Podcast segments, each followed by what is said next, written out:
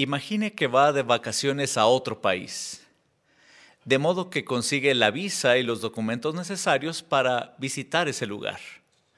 Cuando llega, se da cuenta de que el paisaje es hermoso, el lugar es precioso. Y no solamente eso, se da cuenta de que las personas se tratan con amabilidad, con bondad, con respeto. De modo que no solamente quiere estar de visita, sino decide quedarse a vivir ahí para siempre. Algo similar le sucede a las personas cuando vienen a nuestras reuniones, ya sea en el Salón del Reino o por métodos electrónicos como lo estamos haciendo ahora.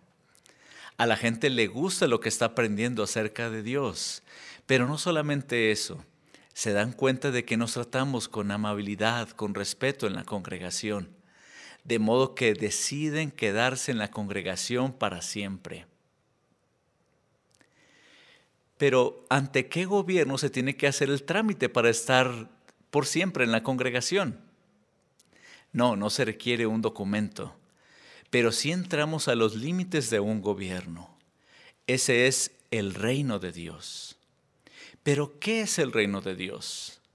La gente no lo tiene claro. Cuando les preguntamos en el Ministerio del Campo qué es el reino de Dios, algunas personas dicen que es algo interno, algo en el corazón, algo muy bonito, pero no tienen claro qué es el reino de Dios. La Biblia sí nos dice con claridad qué es. ¿Qué le parece si vamos a la Biblia y vamos al libro profético de Daniel, en el capítulo 2, versículo 44? Y vemos entonces, a, partir de este texto bíblico, extraemos una definición de lo que es el reino de Dios. Daniel 2.44 dice lo siguiente. En los días de esos reyes, el Dios del cielo establecerá un reino que nunca será destruido ni pasará a manos de ningún otro pueblo.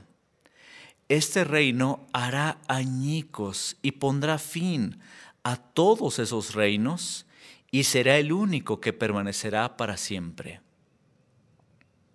Expliquemos este texto bíblico. La primera frase nos pone en el día en que vivimos en los días de esos reyes. Se refiere a los días de los gobiernos humanos actuales. Dice que en ese tiempo el Dios del cielo, de modo que ya sabemos dónde está el reino de Dios, en los cielos, establecerá un reino. Y además dice que hará añicos y pondrá fin a todos los gobiernos humanos actuales. De modo que eso es el reino de Dios. Es un gobierno, porque la palabra reino se refiere a un gobierno dirigido por un rey. Este es un gobierno celestial, puesto que está en los cielos, y que sustituirá a todos los gobiernos humanos actuales. Y de acuerdo con Mateo 6, 9 y 10, hará la voluntad de Dios en el cielo y en la tierra. De modo que eso es el reino de Dios, un gobierno celestial. A los testigos de Jehová nos encanta explicar las verdades bíblicas acerca del reino. Y de acuerdo a las profecías bíblicas, podemos llegar a la conclusión de que este reino se estableció en los cielos en 1914.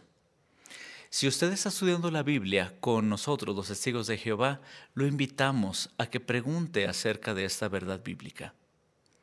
Ahora bien, queremos aclarar lo siguiente. Jehová, el Todopoderoso, es el soberano del universo y lo es por toda la eternidad. El reino de Dios es solamente una expresión de toda esa administración teocrática universal que Jehová, Jehová, gobierna. Mientras que la soberanía o gobernación de Jehová no tiene límites, el reino de Dios sí tiene límites. Dentro del reino de Dios está la congregación cristiana en la que pertenecemos. Por eso es muy importante entonces conocer bien qué es el reino de Dios. Vamos a contestar tres preguntas en esta consideración. ¿Cuál es la estructura de este reino? ¿Quiénes reinan en él? ¿Y cómo puedo ser súbdito del el reino de Dios y disfrutar de todas sus bendiciones? Por eso, hermanos y amigos que nos acompañan, los invito a empezar un viaje sublime, extraordinario, por los cielos espirituales para conocer lo que es el reino de Dios. Primero queremos explicar que este reino tiene una estructura bien definida. Hemos dicho que tiene un rey, pero además tiene un órgano ejecutivo. De ellos hablaremos en un momento más. También tiene un ejército, el vasto ejército de ángeles poderosos de Jehová. También tiene su capital o sede en los cielos, como ya hemos dicho, y además ha extendido los límites de su territorio a la tierra. Pero además tiene programas de gobierno eficaces. Tiene un programa de empleo. Las profecías bíblicas muestran que todo mundo tendrá un trabajo satisfaciente bajo el reino de Dios. También tiene un programa de vivienda. Tendremos un hermoso lugar donde vivir. También tiene un programa de salud. La salud será perfecta, libre de, libre de enfermedades, libre de pandemias como la que estamos viviendo en la actualidad. También tiene un programa de alimentación. Habrá abundancia de alimento en toda la tierra. También tiene un programa de población y además un programa de educación. Y por cierto, aunque la educación seglar es muy valiosa, la educación divina tiene un mayor significado, un mayor impacto en nosotros, porque nos enseña valores, principios y nos acerca a Jehová. Por eso principalmente buscamos la educación divina, que solamente se puede conseguir en la congregación cristiana. Ahora bien, Explicaremos ahora que el reino de Dios es muy superior a todos los gobiernos humanos actuales. Sirva para esto un ejemplo. En 2013 se inundó una ciudad llamada Queensland en Australia y 70 testigos de Jehová perdieron su hogar. ¿Dónde vivieron mientras se reconstruían sus hogares? Muchos de nuestros hermanos de los lugares cercanos los recibieron en sus casas, en muchos casos sin conocerlos. Dígame usted, ¿qué gobierno humano actual puede cambiar el corazón de las personas de modo que éstas sean honradas, mansas y que los podamos recibir con toda confianza en nuestras casas aún sin conocerlos y cuidar de ellos en todo sentido? ¿Verdad que ningún gobierno humano actual puede cambiar el corazón de las personas de esa manera? Y quienes lo recibieron hicieron el bien sin ninguna mención, en el anonimato completo, sin recibir ninguna retribución o un reconocimiento como lo hacen los filántropos de hoy en día. Lo hicieron de corazón y de forma desinteresada. Por eso el reino de Dios es muy superior en comparación con los gobiernos humanos actuales. Ahora bien, hablemos del rey y de quienes reinan con él. Por favor, abra la Biblia en el libro de Isaías, en el capítulo 9, versículos 6 y 7, y hablemos primero del rey del reino de Dios. Isaías 9, 6 y 7 dice lo siguiente. Porque nos ha nacido un niño, se nos ha dado un hijo y el gobierno estará en sus manos. Se le llamará por nombre maravilloso consejero, Dios poderoso, Padre eterno, príncipe de paz. La expansión de su gobierno y la paz no tendrán fin en el trono de David y en su reino, para establecerlo firmemente y sostenerlo con la justicia y la rectitud, desde ahora y para siempre el celo de Jehová de los ejércitos lo hará realidad.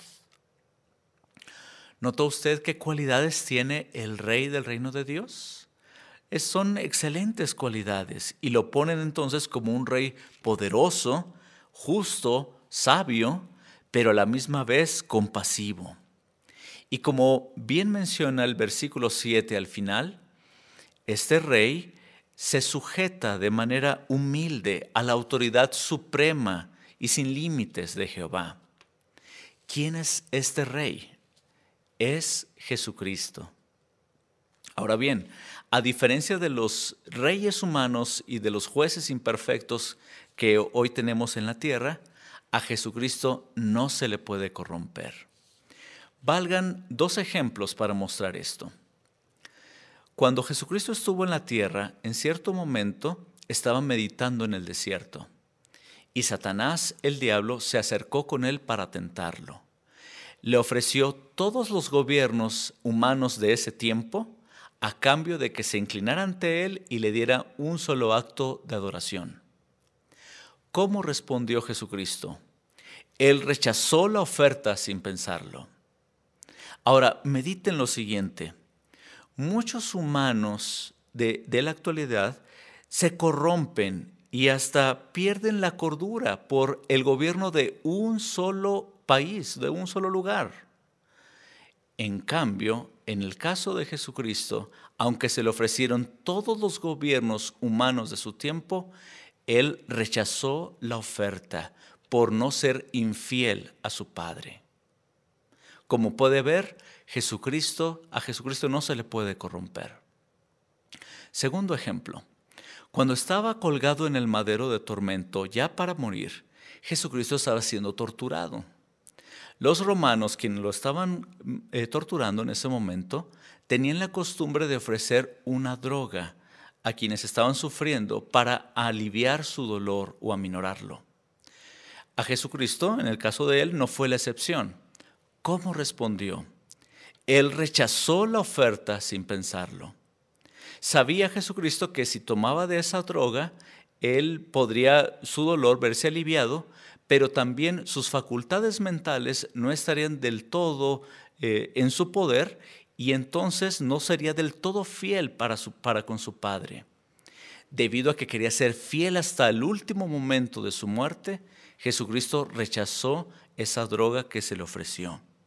Como usted puede ver, a Jesucristo no se le puede corromper por sus cualidades, por sus capacidades, por estos dos ejemplos y por muchas razones más, Jesucristo es el gobernante ideal, es el mejor rey que alguien puede tener. ¿Quién acompaña a Jesucristo a gobernar? Por favor, abra la Biblia en el libro de Apocalipsis, en el capítulo 14, versículo 1, y veamos cuántas personas acompañan a Jesucristo a gobernar. Apocalipsis 14.1 dice lo siguiente. Entonces vi al Cordero de pie en el monte Sión, y con él 144 mil que llevan escritos en la frente el nombre de él y el nombre de su Padre. ¿Notó cuántas personas acompañan a Jesucristo a gobernar? 144 mil personas. Estos han sido tomados de la tierra y la gran mayoría de ellos ya se encuentran en los cielos gobernando con Cristo. Un resto o grupo de este, de este, de, este grupo de personas, de los 144 mil ungidos por espíritu, todavía quedan en la tierra.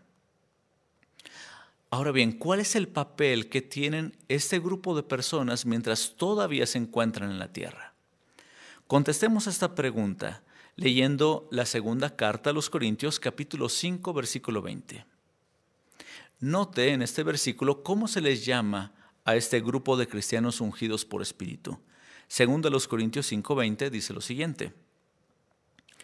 Por lo tanto, somos embajadores que sustituimos a Cristo, como si Dios estuviera suplicándole a la gente mediante nosotros.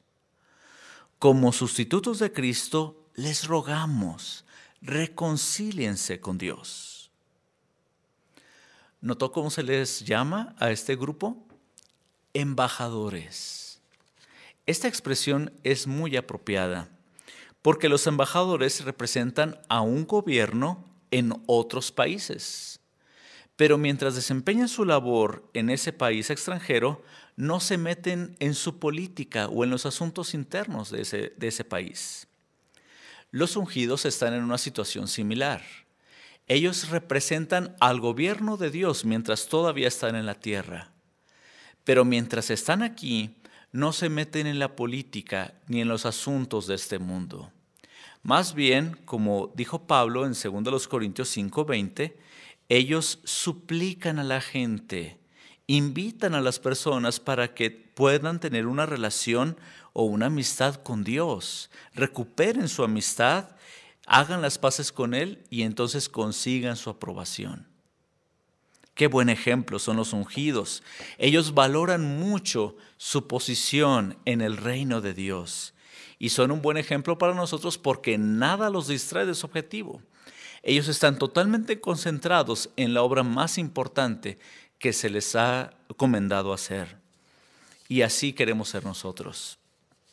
Ahora bien, la pregunta más importante es, ¿qué puedo hacer yo para ser súbdito del reino de Dios?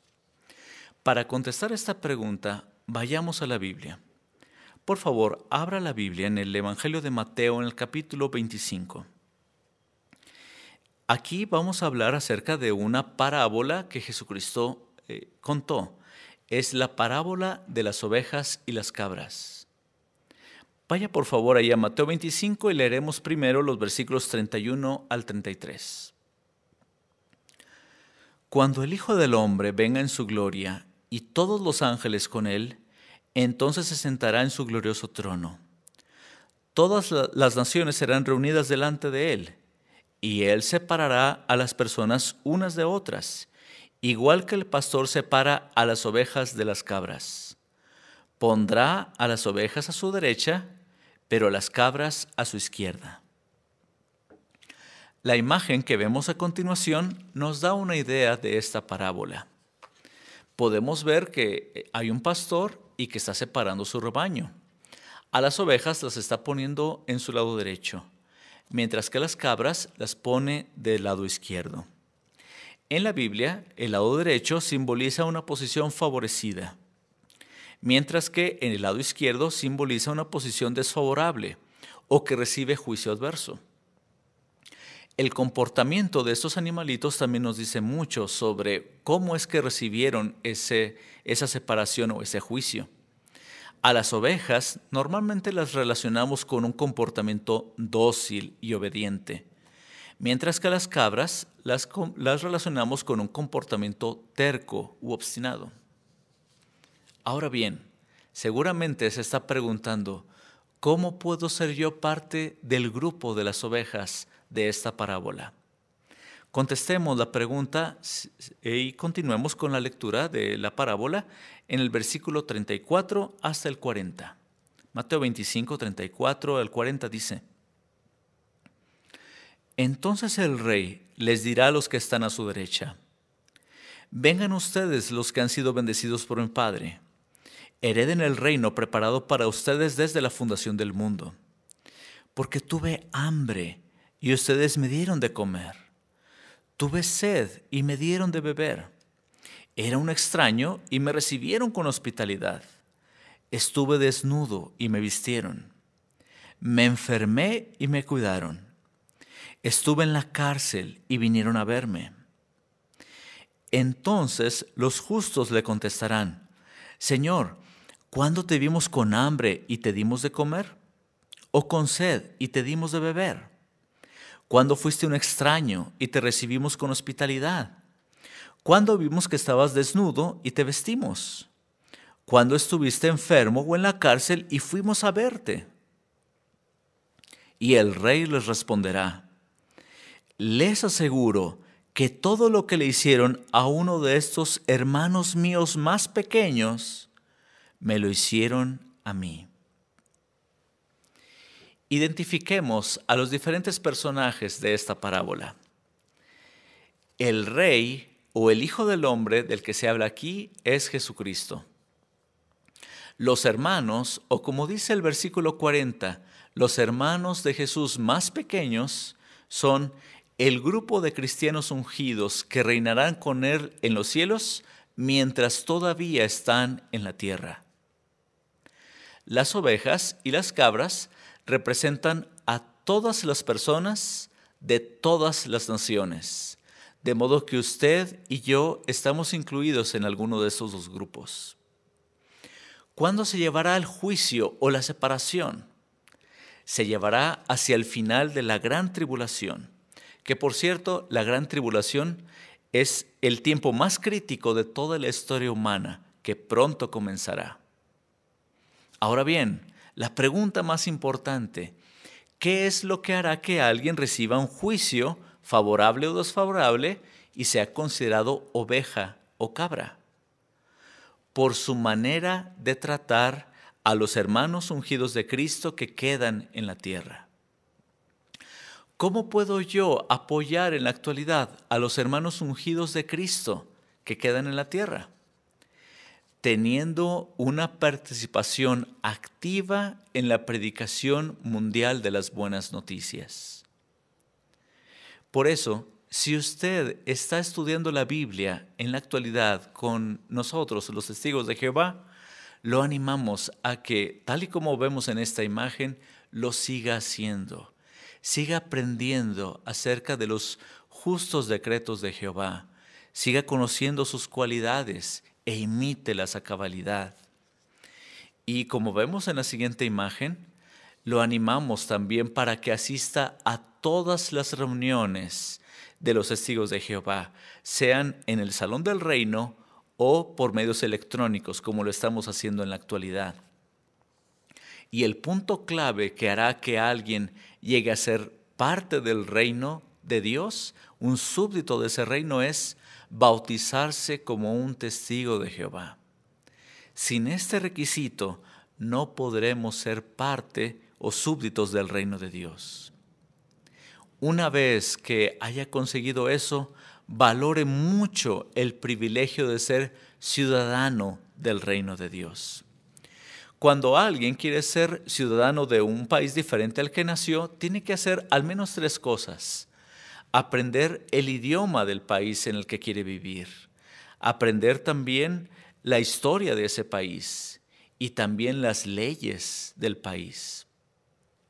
Pues algo similar tiene que suceder con alguien que desea ser súbdito del reino de Dios tiene que aprender, aprender el idioma puro de la verdad, es decir, toda la verdad revelada en la Biblia acerca de Jehová y sus propósitos. Pero también tiene que estudiar la historia de los testigos de Jehová, desde Abel hasta la actualidad. Y también debe de conocer las leyes que Jehová pide. Entre otras, pudiéramos mencionar el llevar una vida moral limpia, el evitar el abuso del alcohol, el evitar el uso del tabaco y el evitar el uso indebido de la sangre. Pero ¿qué es lo que tenemos que seguir haciendo una vez que llegamos a conocer a Jehová, que conocemos sus justos decretos? Por favor, vaya a la Biblia, al libro de Sofonías, en el capítulo 2, versículo 3. Este libro profético nos ayuda para seguir haciendo tres búsquedas una vez que nos bautizamos como testigos de Jehová. Sofonías 2.3 dice lo siguiente, busquen a Jehová todos ustedes los mansos de la tierra, los que obedecen sus justos decretos. Busquen la justicia, busquen la mansedumbre probablemente se les oculte durante el día de la furia de Jehová. ¿Notó las tres búsquedas que tenemos que seguir haciendo? Buscar a Jehová, buscar la justicia y buscar la mansedumbre. ¿Qué significan estas tres búsquedas? Buscar a Jehová significa mantener una estrecha relación con Él y con su organización. Buscar la justicia significa defender las normas justas de Jehová mediante nuestro ejemplo y mediante la predicación de las buenas noticias. Y buscar la mansedumbre significa ser sumisos a Dios y aceptar con humildad su disciplina. Y como usted puede ver en la nota, mansedumbre también puede eh, simbolizar o significar la humildad. ¿Cuál será el resultado de hacer estas tres búsquedas? dice el final de Sofonías 2.3, probablemente se nos oculte durante el día de la furia de Jehová. ¿Significa entonces que no es seguro que recibamos la protección de Dios? Si usted es leal y fiel a Jehová, con toda seguridad lo recibirá. esa protección, ese amor, ese cuidado de Jehová en el día más crítico de la historia humana. Pero él probablemente viene de parte de uno. Si uno es desleal antes del ajuste de cuentas, entonces no podrá recibir la protección y el amor de Jehová.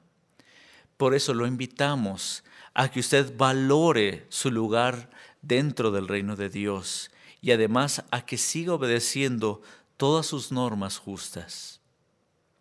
Las bendiciones del reino serán preciosas y eternas, como podemos ver en esta ilustración. Si usted es fiel y leal, tenga la seguridad completa de que podrá ver con sus propios ojos estas hermosas promesas. Estaremos libres de enfermedades, libres de pandemias como la que estamos viviendo en la actualidad en todo el mundo. Además, podremos recibir a nuestros seres queridos que han muerto. Podremos abrazar otra vez en la vida a nuestro esposo, nuestra esposa, nuestro hijo, nuestra hija, nuestro padre, nuestra madre, nuestros hermanos, nuestros amigos. Además tendremos alimento en abundancia y una relación sin igual con toda la creación de Jehová y una relación también con Él. Y como podemos ver en la última imagen, esta bien resume, resumen lo que eh, hemos estado analizando. En la parte inferior vemos a los súbditos terrestres del reino de Dios. En la parte superior vemos a Jesucristo como el rey de este reino. Y en segundo plano, detrás de él, vemos a los 144 mil ungidos completos en el cielo, gobernando junto con Cristo. Y todavía en la parte superior vemos a Jehová el Todopoderoso gobernando por sobre toda su creación. Por eso, póngase ahora de parte del reino de Dios. Las bendiciones de Jehová no tendrán fin para todos aquellos quienes hagan su voluntad y sean leales. No hay gobierno que se atreva siquiera a soñar con lograr tales cosas como las que sí ha logrado y seguirá logrando el reino de Dios por sus súbditos. Jehová Dios es el único que puede garantizar el cumplimiento de promesas tan maravillosas. Lo que es más, toda la humanidad estará unida en la adoración pura del único Dios verdadero Jehová. Bajo su supervisión celestial, la tierra gradualmente será un paraíso global, un jardín de Edén que abarque toda la tierra. Y además tendremos salud perfecta y vida eterna bajo el reino de Dios verdaderamente una maravillosa esperanza. Nuestra esperanza es tan maravillosa que vale la pena esperar por ella un millón de años. Pero alégrese, no tendrá que esperar tanto, porque ya podemos sentir y palpar el inicio del reino de Dios en la tierra. Por lo tanto, lo animamos a llegar a ser o a mantenerse como ciudadano de este reino y disfrutará de todas sus bendiciones eternamente.